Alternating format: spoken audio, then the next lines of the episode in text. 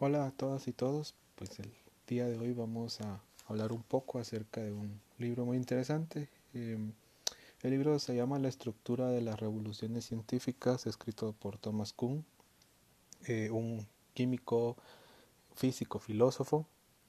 y para algunos historiador. Vamos a platicar un poco acerca de la primera parte de, de este libro que nos empieza a relatar y que nos empieza a contar un poco acerca de cómo podemos nosotros entender desde un enfoque em, pues no tradicional como lo es la historia el proceso evolutivo de lo que se conoce o de lo que se acepta como la construcción del conocimiento a partir de la ciencia. Em, y como una pequeña introducción, pues creo que es importante remarcar o resaltar que lo que escribe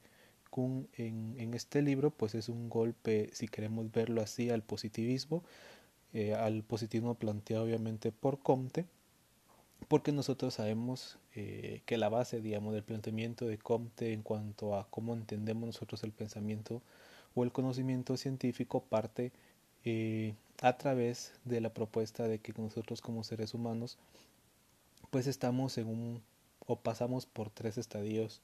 del conocimiento. Eh, y eso pues ya, ya lo hemos eh, estudiado, ya lo sabemos y me voy a referir únicamente al último, al último estadio, que es eh, cuando Comte habla que es el culmen, que es el último escaño o, o, la última etapa del pensamiento científico. y a partir de esto, pues nosotros podemos entender desde la propuesta de, de Comte como él plantea que justamente al llegar a ese culmen del conocimiento, a partir de ahí iba a haber una continuación y un desarrollo de forma evolutiva, eh, es decir, que de lo que se planteaba o lo que nosotros entendíamos como ciencia al llegar a ese punto, pues ese mismo punto como base iba a ir evolucionando paulatinamente científicamente. Em, y pues es ahí justamente el punto de partida o el punto de quiebre que toma Kuhn para poder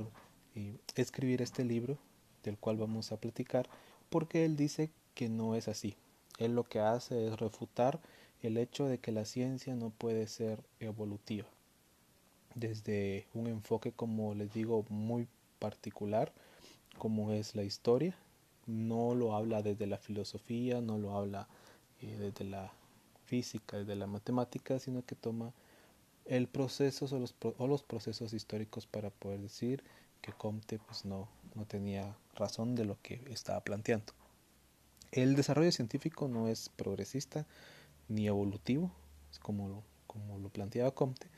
sino que Kuhn dice que el desarrollo científico es disruptivo, es revolucionario. Y cuando Kuhn habla acerca o plantea el punto de disrupción, lo que él quiere decir es que es un cambio drástico, ¿no? que cuando la ciencia evoluciona no lo hace a partir de una base, sino que cuando hay un cambio científico es porque hay un cambio drástico, es porque algo se quita o algo se abstrae para poder poner algo nuevo. Y por eso pues él tomando también como una categoría histórica, plantea como un proceso revolucionario. Cuando aparece eh, pues un nuevo personaje dentro de ese cambio disruptivo que se da para Kuhn, eso significa que tenemos que contextualizar en el nivel histórico el aporte em, pues que da digamos este nuevo personaje que aparece y para ver, digamos, eh, y entender de dónde viene la revolución y entender que no es, un, que no es una continuación, sino un cambio eh, de los hechos, pues obviamente eh, al inicio Kuhn lo que hace es hablar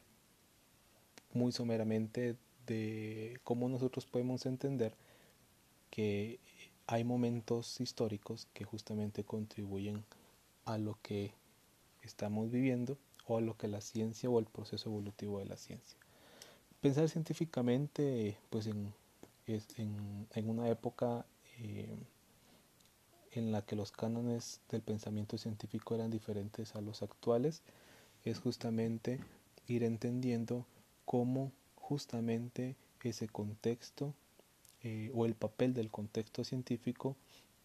está influenciado por el momento histórico en el que la humanidad está viviendo. El desarrollo científico se convierte en el proceso gradual de los conocimientos científicos y la historia de la ciencia se convierte en una disciplina pues que registra y relata ese proceso. Y, mm, digamos, la ciencia para Kuhn se va encargando justamente de ir no solo interpretando e ir entendiendo, sino que justamente ir abstrayendo, como ya dijimos, esos momentos muy importantes y esos momentos claves que nos van a ayudar a entender por qué la ciencia está sufriendo ese cambio. Em, parte, digamos, de ese momento histórico, eh, adelantándonos un poco a lo que más adelante Kuhn nos va a hablar, es que tenemos que entender que alrededor de lo que nosotros entendemos como ciencia, pues existe una serie de teorías mm, anticuadas, pero no inválidas, digamos, y anticuadas en el momento que justamente se da esa disrupción o ese cambio histórico en el proceso del conocimiento científico. Esto eh, pues lo vamos a tener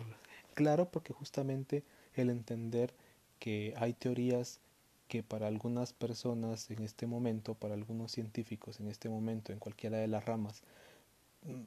pues ya están obsoletas porque ya necesitan un nuevo enfoque, no significa que se vayan a, desechar del todo. Em, y esto es un poco, es un poco la lógica de lo que Kuhn va a plantear más adelante en este libro cuando él empieza a hablar acerca de la importancia del papel que juegan los paradigmas dentro de este proceso, dentro de este desarrollo, pero que lo vamos a, platicar más adelante. Eh, la diferencia de las escuelas no era eh, un error de método,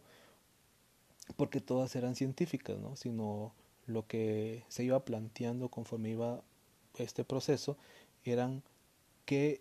aunque todas tenían un método mm, o una escuela similar, digamos, para entender la ciencia, los modos de ver el mundo eran totalmente diferentes. Y esto se complementa un poco con lo que Kuhn habla acerca del proceso eh, o de la importancia, digamos, que tiene al final el momento histórico y cómo este momento histórico influye para nosotros tener una visión particular de eh, la ciencia en ese momento. Em, Luego, pues Kuhn nos habla un poco acerca de qué es lo que se entiende como la revolución científica, ¿no? que son episodios, y lo dice tal cual, lo cito, la revolución científica son episodios de desarrollo científico. Ese desarrollo científico que él lo ve como un proceso de naturalización, es algo natural, y que ese desarrollo científico obviamente va a conllevar dos aspectos importantes. Uno, que es el desarrollo de las teorías, Em, esas teorías que ya se van pensando como obsoletas y el otro eh, pues que es un enriquecimiento o es un, es un proceso natural que lo que hace es enriquecer desde el punto de vista cualitativo y transformar desde el punto de vista cuantitativo. Em, digamos, eh, si nos damos cuenta, Kuhn eh, empieza ya a, a, pues hablar, digamos, a meter ciertos elementos que para nosotros ya son de pronto más eh, conocidos, ¿no? o los enfoques que son más conocidos. Pero luego, eh, pues él dice que también el proceso de histórico o el proceso de la evolución de la ciencia parte de o se divide en dos momentos, ¿no? Lo que entendemos o lo que se entendió en un momento como la ciencia natural y justamente el proceso eh, revolucionario o el proceso evolutivo del conocimiento científico. Eh, cuando él habla de la ciencia normal, eh, pues digamos, pone un ejemplo muy claro en cuanto a lo que plantea, el, por ejemplo, tres autores, ¿no? tres autores o tres mm, científicos y sus teorías. Eh, planteaba que Aristóteles con el planteamiento de la física, Newton con el planteamiento de los principios ópticos y Lavoisier con el planteamiento o el cómo se entendía la química, ponen en pauta,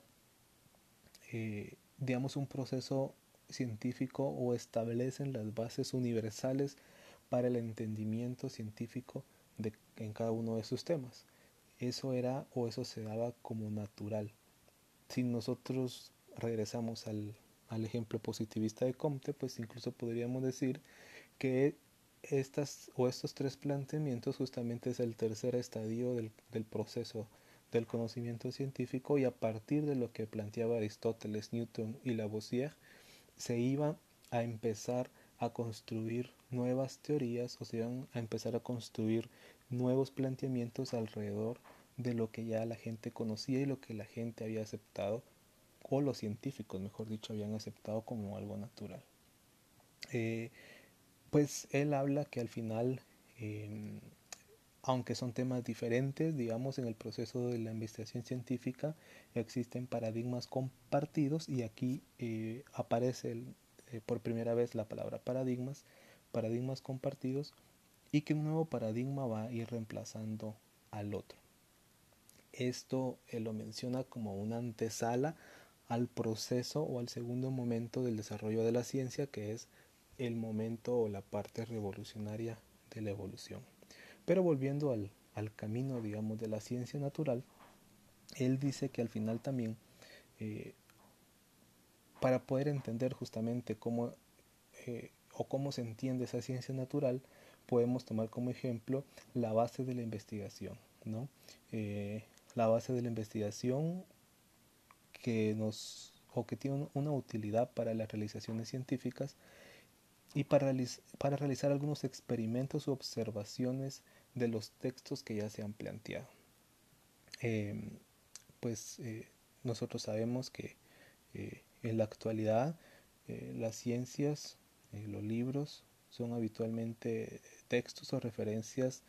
retrospectivas sobre algún aspecto de la vida científica. ¿no? Y libros o textos justamente como estos muy básicos de Aristóteles, Newton, Lavoisier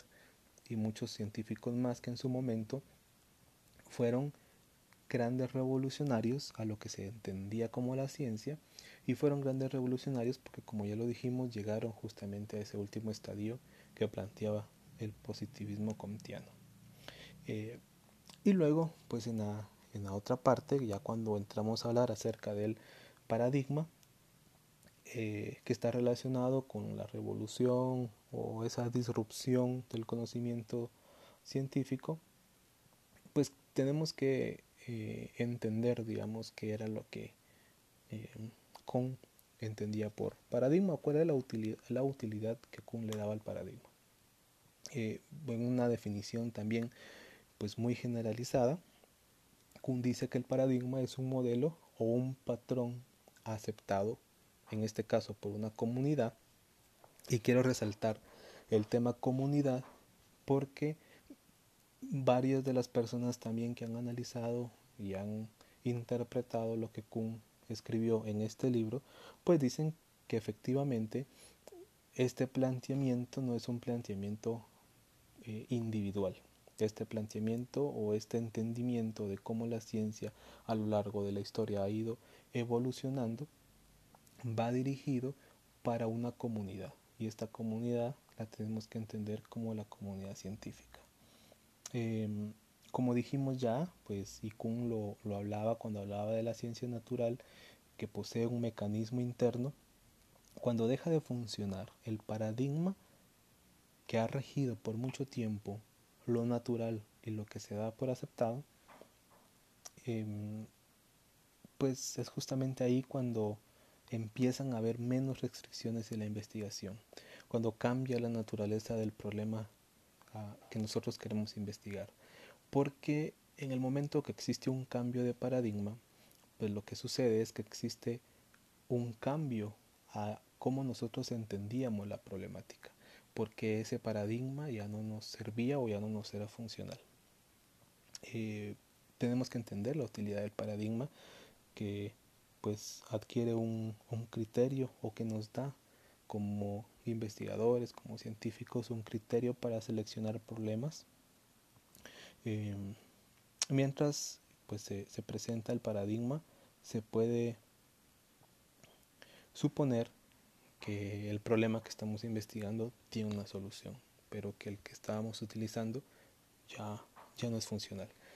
Para poder entender justamente este proceso, eh, uno de, eh, una de las personas que hacía un análisis justamente de, de este libro de Kuhn ponía un ejemplo muy sencillo y que lo quiero retomar. Él decía que nosotros podemos suponer eh, una ciencia nueva, ¿no? Y que es la ciencia del desplazamiento de una persona o del ser humano de un punto a otro de forma vertical. Esa es mm, la ciencia que nosotros vamos a estudiar. Y esto conlleva pues una serie de investigaciones, una serie de supuestos que nos hacen pensar cómo podemos hacer para que un ser humano se pueda desplazar del punto A al punto B de forma vertical.